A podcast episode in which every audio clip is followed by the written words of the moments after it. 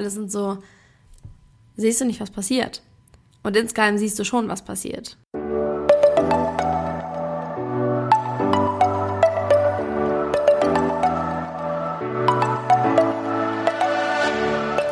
Moin und herzlich willkommen zu einer neuen Folge des Eat Pussy Not Animals Podcast, der Podcast, der dir den Einstieg in die vegane Ernährung erleichtern soll.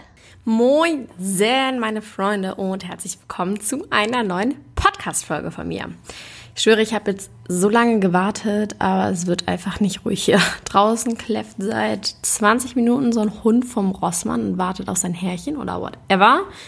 Er nervt mich krass, aber tut mir auch ein bisschen leid. Vielleicht gehe ich gleich mal runter und gucke, ob er noch da ist. Ja, nebenan läuft der Fernseher, also nicht der Fernseher, sondern Netflix. Aber whatever. Ich ziehe das jetzt durch, weil ich habe jetzt gerade Bock, diese Podcast-Folge aufzunehmen, deswegen werde ich es einfach tun.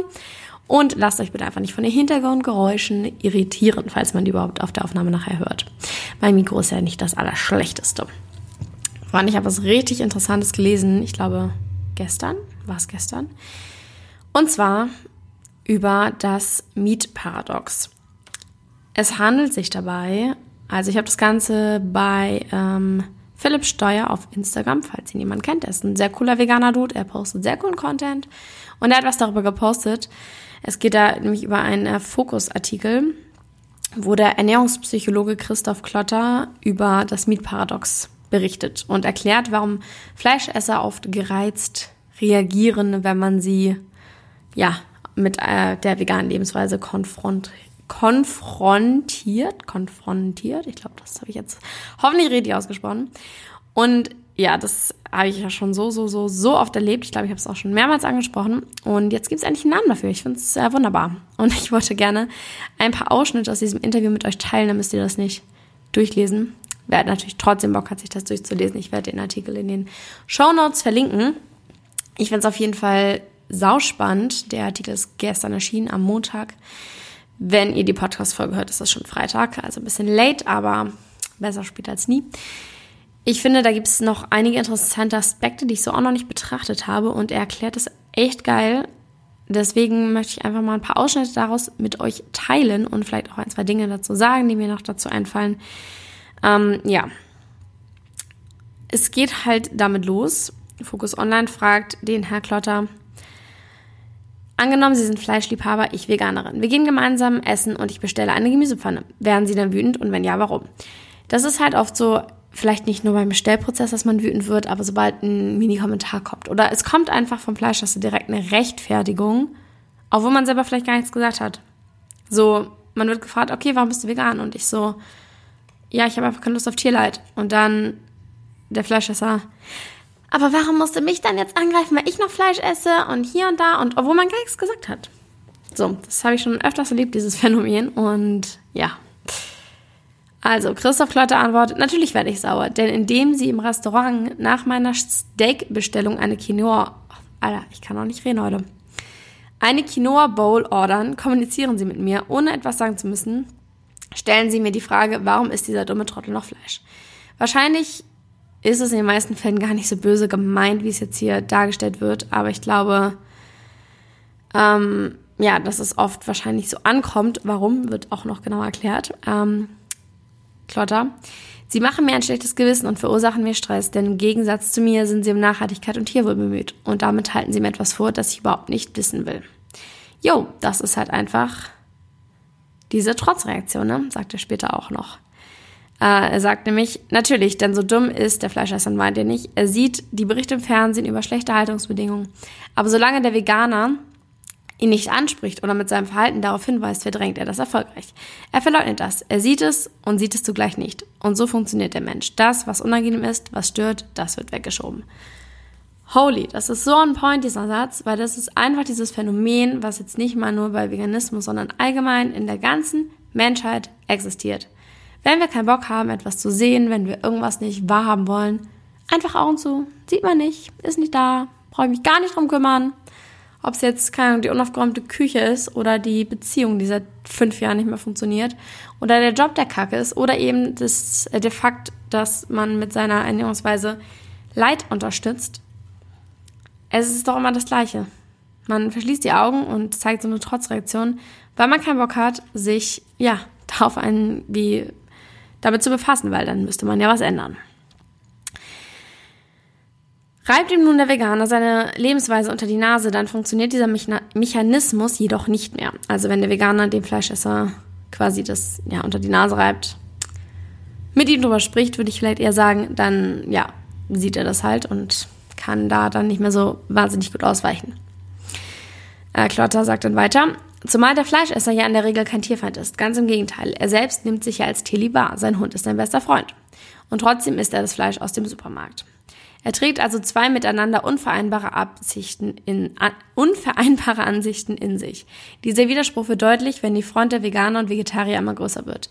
Sie dreht ihr den Alltag ein im Bekanntenkreis, ist plötzlich jemand Veganer oder vegetarisch, dann ist der Fleischesser damit konfrontiert, er muss sich rechtfertigen. Das verursacht Stress und Wut. Wir nennen es das Mietparadox. Jo, auch noch so ein Punkt. Die meisten Fleischesser sagen ja von sich selber, dass sie Tiere lieben und total tierlieb sind und Viele haben auch selber Haustiere und es ist halt ja noch ein größeres Paradoxon, weil man kann nicht gleichzeitig Tiere lieben und Tiere essen. It's, not possible. Habe ich auch schon mal eine ganze Folge sogar drüber gemacht. Das ist halt, ja, wahrscheinlich, das ist genau dieses Paradox, was er hier anspricht, dass man halt nicht gleichzeitig diese beiden Ansichten in sich haben kann. Ich weiß nicht warum. Oh, ich muss immer so oft gehen, wenn ich eine Podcast-Folge aufnehme. Ich glaube, ich vergesse einfach zu atmen, während ich spreche. Weil, Fun Fact, wusstet ihr, dass man nicht gehen, weil man müde ist, sondern man gehen, weil man keinen Sauerstoff kriegt. Und ich glaube, ich vergesse einfach zu atmen, während ich spreche. Und deswegen gehe ich nicht so oft in meinen Folgen. Das ist jetzt die Erklärung dafür. ähm, wo sind wir stehen geblieben? Äh, äh, ähm, wir lesen einfach mal weiter. Also Focus Online fragt dann, der Fleischesser wird also lieber wütend, anstatt einfach weniger Fleisch zu essen. Genau, ja, äh, ja, Trotzreaktion. Ganz genau eine klassische Trotzreaktion. Studien zeigen, dass Fleisch häufig gar nicht wegen seines Geschmacks, sondern aus symbolischen Gründen konsumiert wird. Steht für Wohlstand und Macht. Wer Fleisch isst, nimmt am gesellschaftlichen Leben teil. Dank Billigfleisch kann das auch, Mann, kann das auch der sozial schlechter gestellte. Und jetzt will der Veganer ihm sein Statussymbol einfach wegnehmen. Der Fleischesser fühlt sich dadurch sozial ausgegrenzt, möchte Verständnis haben und keine Verurteilung. Wenn sich jemand nicht verstanden fühlt, wird er umso trotziger. Und das ist gar nicht diskriminierend gemeint. Ich finde das hingegen sogar sehr verständlich. Ähm, klar ist es verständlich, weil ich denke, jeder von uns kennt das und jeder von uns hat das. Man will einfach nicht, ja, wahrscheinlich noch für die Dinge, die man sowieso, von denen man weiß, dass sie nicht ganz im Reinen sind, da will man dann nicht noch die Wahrheit hören wie sagt man so schön, die Wahrheit tut weh. Und wenn du jetzt zum Beispiel, ich weiß nicht, in einer schlechten Beziehung bist und deine ganzen Freunde erkennen das, deine Familie erkennt das, alle sind so, siehst du nicht, was passiert. Und insgeheim siehst du schon, was passiert. Aber weil du dann irgendwie immer noch auf der Seite von einer anderen Person bist und es nicht wahrhaben willst, kommt dann auch häufig so eine Trotzreaktion und ja, ist einfach voll das weit verbreitete Phänomen. Und hier halt genauso. Es kommt halt diese Trotzreaktion und die Wut, dass die andere Person einen angreift. Dabei ist man selber halt einfach, lebt nicht im Reinen mit seinen Werten. Und jetzt noch einen psychologischen Aspekt, den ich mega interessant fand, den ich auch vorher nicht wusste. Ähm, Focus Online fragt wieder. Es gibt nicht nur eine Wut auf Menschen, die sich fleischlos ernähren. Bisweilen neigen Veganer dazu, Fleischessern ihr Verhalten offen vorzuhalten. Sie echauffieren sich über die ungezügelte Fleischlust. Welche Rolle spielt der, Miss spielt der Missionierungseifer der Vegan-Szene. Und Klotter sagt dann, der Veganer erweckt gerne den Eindruck, er sei perfekt moralisch überlegen. Dem Fleischesser wirft er das Gegenteil vor. Er ist der dumme Trottel. Er macht sich schuldig, indem er Fleisch isst. Der Veganer hingegen macht sich nicht schuldig. Er isst ja nur Gemüse. Essen hängt immer mit Schuld zusammen. Das war schon so lange, bevor die Menschen angefangen haben, sich vegan oder vegetarisch zu ernähren. Nach Freud ist Essen ein oral-sadistischer Akt. Ohne Gewalt, ohne Lebensmittel mit unseren Zähnen zu zerkleinern, überleben wir nicht. Und weil wir immer Gewalt anwenden müssen, machen wir uns mit dem Essen stets schuldig. Das ist auch der Grund, warum primitive Kulturen den Göttern opfern. Sie wollen diese Schuld ausgleichen. Ähm, gut, das mit den primitiven Kulturen und den Göttern, keine Ahnung darüber, aber ich finde das ähm, sehr interessant, diesen Ansatz zu sagen, dass ja Fleisch, äh, dass das Essen immer eine Gewalt ist, weil ja, ist ein ähm, krasser krasser Ansatz, habe ich so auch noch nicht gehört. Und so ergibt es auch irgendwie ein bisschen Sinn. Aber mal for real jetzt, Fleisch essen oder Tierprodukte essen, ist halt mit Gewalt verbunden. Nicht nur das Zerkauen von äh, Lebensmitteln, wie jetzt nach Freuds Ansatz so, sondern ja, was dahinter passiert, was du dazu dir nimmst. Das wurde mit Gewalt behandelt und getötet auf eine unnötige Art und Weise oder aus einem unnötigen Grund, nämlich grundlos für den Geschmack, whatever. Und das mag jetzt so ein psychologischer Ansatz sein von wegen Lebensmittel mit Zehen zerkleinern und deswegen ist es Gewalt. Aber es ist halt so wirklich so. Es ist halt einfach wirklich Gewalt, die nicht du anwendest. Es sei denn, du bist selber Schlachtmeister, sondern die jemand anders anwendet für dich, damit du halt ja das Geschmackserlebnis hast. Also es ist tatsächlich mit Gewalt verbunden. Und was ich hier nochmal anmerken möchte, es geht nicht, also ich kann jetzt natürlich nicht für alle sprechen, aber ich denke, den meisten Veganern geht es nicht darum, sich selber als eine perfekte moralische Person darzustellen, sondern also warum sollte ein Veganer sich überlegen fühlen? Es geht ihm ja gerade darum, dass verschiedene Lebewesen, verschiedene Menschen nicht als verschieden, also klar als verschieden wahrgenommen werden, aber gleich behandelt werden, gleichberechtigt behandelt werden. Warum sollte man sie also etwas, als etwas Besseres darstellen oder sich als etwas Besseres fühlen? habe ich auch schon mal ausführlicher darüber gesprochen, aber ja, die kurze Anmerkung noch zu seinem Satz. Und ja, Pflanzen essen, das erwähnt er hier auch noch, geht es nach Platon, sind auch Pflanzen beseelt, also auch die Pflanzenesser schuldig. Die Schuldanerkennung ist jedoch nur der erste Schritt, denn wer sich schuldig fühlt, ist auch dankbar, bla bla. Das war dann nochmal was anderes.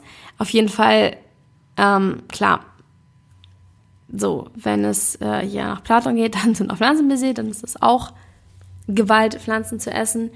Aber wie wir wissen, haben Pflanzen kein äh, Nervensystem und können deshalb keinen Schmerz empfinden. Habe ich, glaube ich, auch schon mal drüber gesprochen. Mensch, so viele Eigenwerbung hier in dieser Folge. Nee, aber was ich sagen wollte, egal ob jetzt nun bewiesen ist, dass Pflanzen fühlen können oder nicht, ähm, man weiß es aktuell noch nicht zu 100 Prozent, denke ich, es wird, glaube ich, weiter dran geforscht. Bei Tieren weiß man's. Und warum sollen wir nicht einfach mal erstmal versuchen, da anzusetzen, wo man sich sicher sein kann, dass man da was, was Gutes bewirken kann und dass man für weniger Leid verantwortlich ist, als wenn man weiterhin Tierprodukte konsumiert. Und was ich auch ganz, ganz wichtig finde, ist so Dinge, wo man sich angegriffen fühlt, wo man wütend wird. Ich finde es so wichtig, erstmal bei sich selber zu gucken, Warum fühle ich mich gerade davon angegriffen?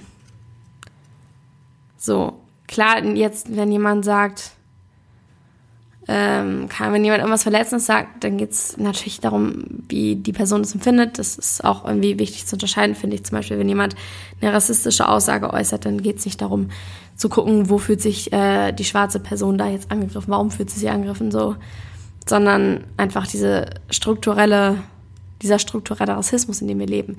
Aber wenn jetzt ein Veganer zu dir kommt und dir einfach nur die Wahrheit sagt, einen Fakt erzählt, so und so viele Tiere werden getötet, bla bla bla, und du fühlst dich angegriffen, dann frag dich mal, warum du dich angegriffen fühlst, weil es ist nichts weiter, als dass dir die Wahrheit gesagt wurde.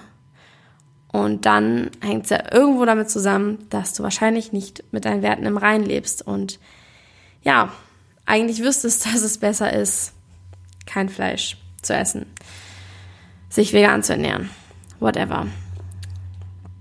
Das wollte ich nochmal dazu sagen.